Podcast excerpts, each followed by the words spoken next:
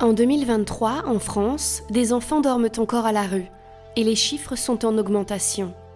C'est le résultat du baromètre publié par la Fédération des acteurs de la solidarité et de l'UNICEF.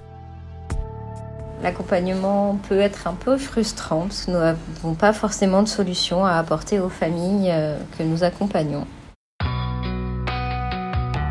Adeline Etzler est travailleuse sociale et éducatrice spécialisée au sein de l'association Espérer 95 en région parisienne. Nous ne pouvons pas forcément faire le 115 pour toutes les familles qui nous le demandent. Nous les incitons vraiment à utiliser leur téléphone personnel et à insister pour avoir le 115.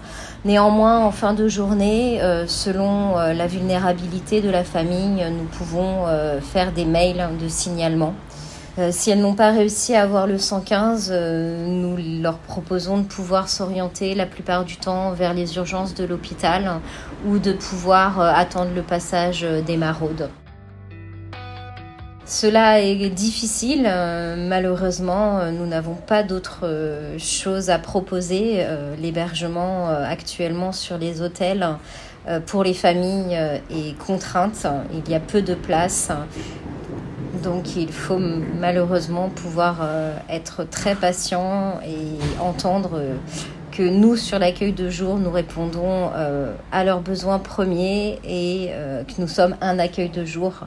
Pour l'hébergement, malheureusement, ça passe par le 115 et s'il n'y a pas de proposition, nous, sur l'accueil, nous n'en aurons pas plus.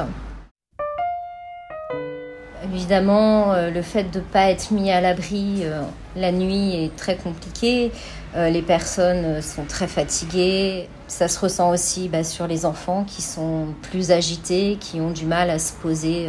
je pense que c'est directement lié au fait que ces enfants, bah, malheureusement, dorment de temps en temps dans la rue.